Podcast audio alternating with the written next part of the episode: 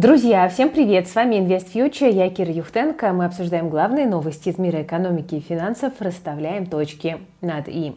Давайте э, начнем мы с вами, пожалуй, с хороших новостей. Я уверена, что вы уже поставили лайк, только когда начали смотреть это видео, пусть это станет хорошей привычкой. Э, ну а главную новость, первую новость э, я выделила сегодня по поводу дивидендов Лукойла, потому что Совет директоров компании рекомендовал выплатить дивиденды по результатам 9 месяцев 2022 года 256 рублей на акцию, то есть див-доходность чуть меньше 5,5%. При этом общие выплаты, то есть за 9 месяцев 2022 года и за весь 2021 год составляют у нас 793 рубля на одну акцию, что как бы неплохо, но пониже ожиданий, потому что ожидания были в диапазоне 1000-1500 рублей, и именно поэтому мы видим, что бумаги достаточно сдержанно среагировали, э, несмотря на то, что общая доходность дивидендная по Лукойлу составляет порядка 17% до налогов, но инвесторам этого кажется уже мало. Избаловал «Газпром», избаловал. Ну и, в общем-то, кажется, что просто сейчас по нефтегазу э, многие как бы не удивлены тем, что там 21 22 годы были неплохими. Это уже воспринимается как э, такая необходимая э, данность. А вот что будет дальше и как сыграют санкционные риски на див-политиках, вот этого, кажется, инвесторы не понимают.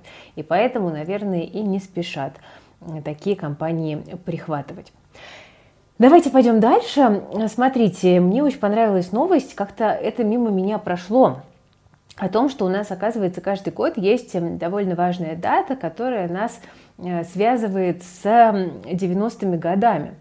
Эм, дело в том, что э, у нас, значит, э, были, как вы помните, незакрытые вклады, которые были сделаны до 20 июня 1991 года. Вклады эти были в Сбербанке сделаны. Были еще вклады госстрахования, открытые до 1 января 1992 года. И, значит, вот как бы предполагается, что по ним когда-то должны быть совершены выплаты. Но денег нет, и мы, конечно же, держимся. Вообще-то в будущем году людям должны были бы перечислить суммарно почти 63 триллиона рублей. В 24-м 65,6 триллионов, в 25-м 68,2. То есть как бы теоретически вот есть такой должок, от которого как бы формально не отказываются. И на минуточку этот должок примерно в два раза больше, чем объем федерального бюджета. И по какой-то причине абсолютно непонятной и неведомой правительство почему-то каждый год просит эти выплаты перенести.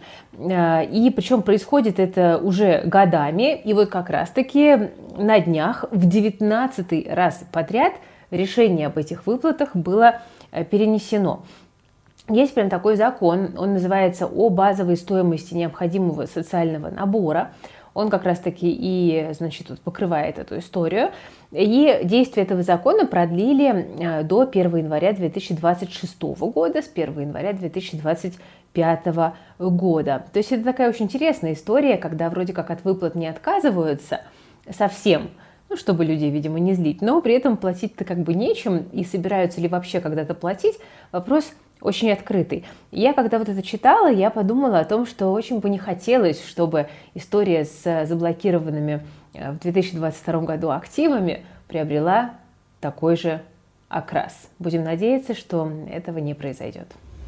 И, конечно, друзья, в условиях, когда очень много вопросов по поводу сохранности акций, облигаций, вкладов и так далее, многие думают про недвижимость. Самое банальное и лежащее на поверхности – это недвижимость жилая, но мы в последнее время интересуемся разными направлениями, и вот у нас недавно вышел прекрасный выпуск про рынок коммерческой недвижимости с Никитой Корниенко из э, сервиса Simple Estate. Очень рекомендую посмотреть. Мы там говорим в, целых, в целом о перспективах рынка и о том, через какие инструменты можно в него вкладываться. Вот там Никита рассказывает, как можно заработать до 25% годовых, э, вложив от 100 тысяч рублей в коммерческую недвижимость. Если интересно, обязательно посмотрите. Ссылочку в описании оставлю. Кстати, про недвижимость еще одна любопытная новость эм, о том, что правительство России хочет взять и достроить недострои. Уже подготовлена программа на 5 лет и потратить за это время планируют 4,7 триллиона бюджетных рублей.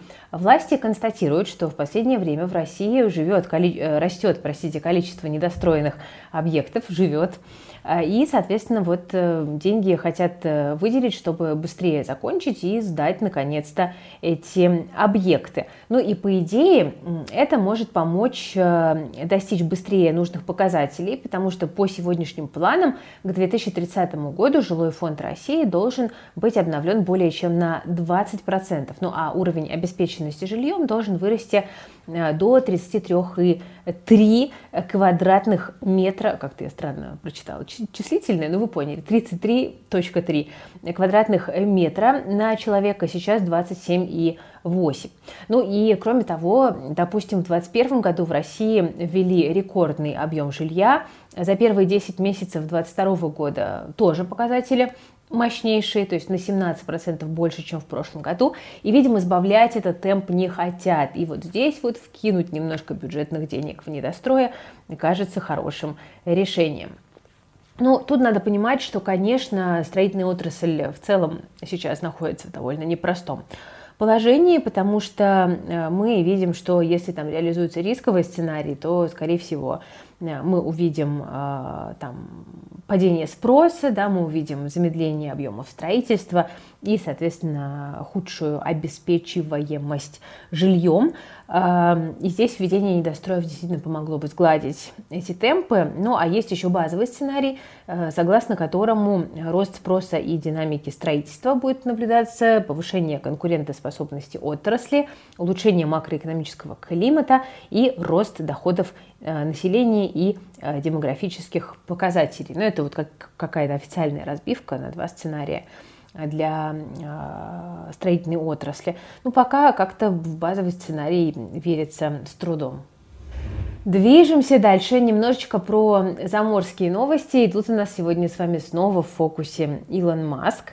Э, дело в том, что вот мы вчера с вами новости не записывали, а тем не менее э, появились довольно любопытные заголовки. Значит, Илон Маск официально подтвердил, что покупает Твиттер. И после этого в рост пошел кто?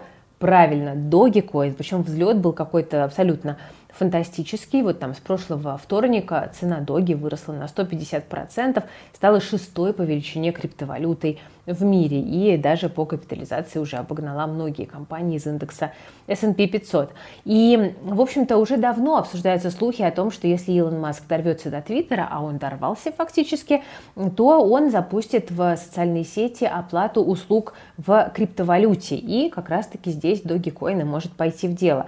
Э, Маск, в общем-то, еще до покупки Твиттера говорил о том, что соцсети могли бы взимать небольшую плату в токенах за каждый твит, ретвит и другие услуги. И это помогло бы в том числе ограничить спам и ботов, которые были камни, камнем преткновения как раз-таки в той самой долго зревшей сделки по покупке социальной сети.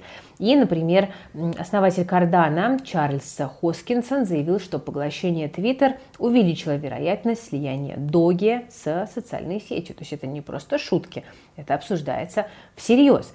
Э, кроме того, тут еще хочется напомнить, что биржа Binance поддержала Илона Маска в покупке Twitter и выделила ему 500 миллионов э, долларов. И тут как бы возникает вопрос, почему она это сделала. Возможно, не просто так, а чтобы все-таки каким-то образом пролоббировать внедрение криптоплатежей в социальную сеть.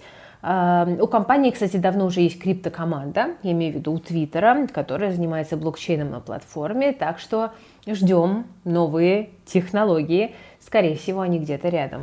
Кстати, еще немножко про Твиттер. На фоне всех этих событий СПБ биржа с 3 ноября прекращает торги акциями. Ну, собственно, еще раз напомню, что на прошлой неделе Илон Маск стал владельцем компании, и он хочет приостановить обращение акций на бирже. 8 ноября будет приостановлен листинг Twitter на Нью-Йоркской фондовой бирже, и Маск вроде как собирается через несколько лет Twitter на биржу вернуть, но уже в составе фонда из нескольких компаний. Ну и, собственно говоря, торги акциями на СПБ бирже также временно были приостановлены. Что получат акционеры после того, как Twitter уйдет э, в тень? Акционеры получат по 54,2 доллара за каждую обыкновенную акцию компании после получения соответствующих денежных средств СПБ банком от вышестоящих международных депозитариев. Получит ли, возникает вопрос в новой реальности. Но, э, скорее всего, мы не должны исключать с вами риск задержки средств от вот этих вышестоящих международных э, депозитариев, но пока никаких официальных, по крайней мере, предупреждений на эту тему не было, и вроде как обещают, что все будет. Но поживем, увидим. Очень интересно. И напоследок, друзья, хочу вам рассказать еще любопытную новость о том, что российские брокеры официально говорят о том, что готовы предоставлять Никвалам прямой доступ к иностранным бумагам. То есть не через СПБ биржу. Но только VIP-клиентам, конечно же. Такую возможность уже дает Финам. Также о похожих планах заявили Тинькофф, БКС, Иволга Капитал и УК Ингосстрах Инвестиции. А в Финаме это все дело реализуют через открытие отдельного счета, он так и называется, иностранные биржи такое говорящее название, и, соответственно, этот счет дает прямой выход к э, зарубежным торговым площадкам. И все активы, которые таким образом приобретаются через Финам, учитываются в инфраструктуре американского партнера банка Just to Trade. Ну, фактически доченька Финама. А другие компании тоже планируют задействовать иностранных коллег, чтобы дать премиальным клиентам возможность покупать иностранные бумаги, ну а компаниям зарабатывать на комиссиях. Что известно, что Тиньков будет сотрудничать с одним из зарубежных брокеров из ОАЭ, Казахстана, Армении или иной юрисдикции – БКС планирует запустить механизм через э, вышестоящих брокеров, и Волгокапитал настраивает и тестирует инфраструктуру торгов через Казахстан и Армению. Ингосстрах инвестиции открыли счет в одном из зарубежных брокеров СНГ. А, пока такая возможность есть только у премиальных клиентов, и а, здесь э, вот СНГшные как бы, посредники да, объясняют, что они просто не готовы сейчас взять на себя большое количество клиентов, поэтому берут ребят с крупными счетами и работают, соответственно, с ними. И, конечно, такая мера снижает инфраструктурный риск, но здесь тоже есть, честно говоря, определенные вопросы. Не возникнет ли у инвесторов э, других проблем с отстаиванием собственных прав.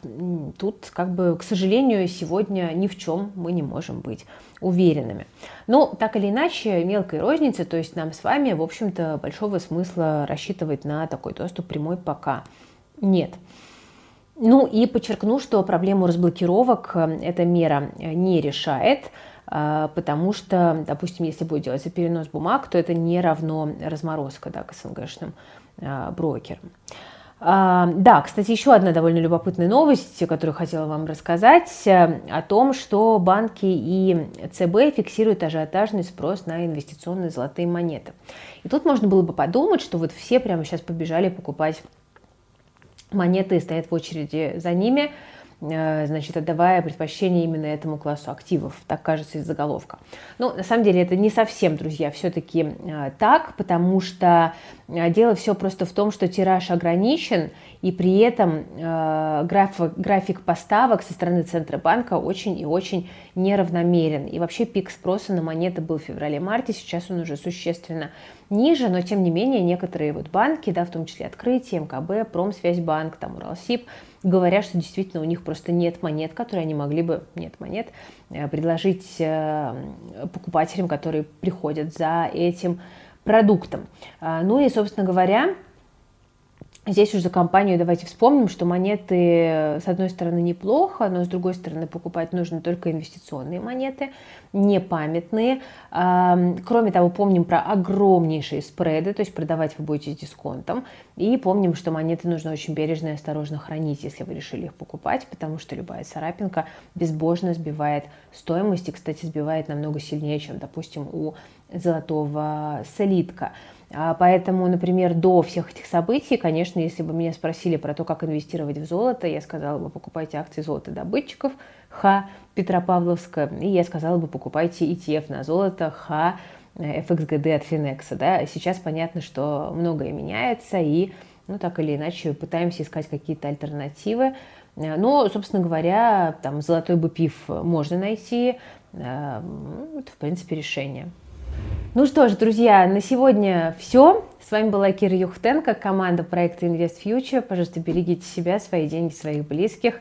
Ставьте лайк, подписывайтесь на канал, жмите на колокольчик. Все полезные ссылки есть в описании к этому видео.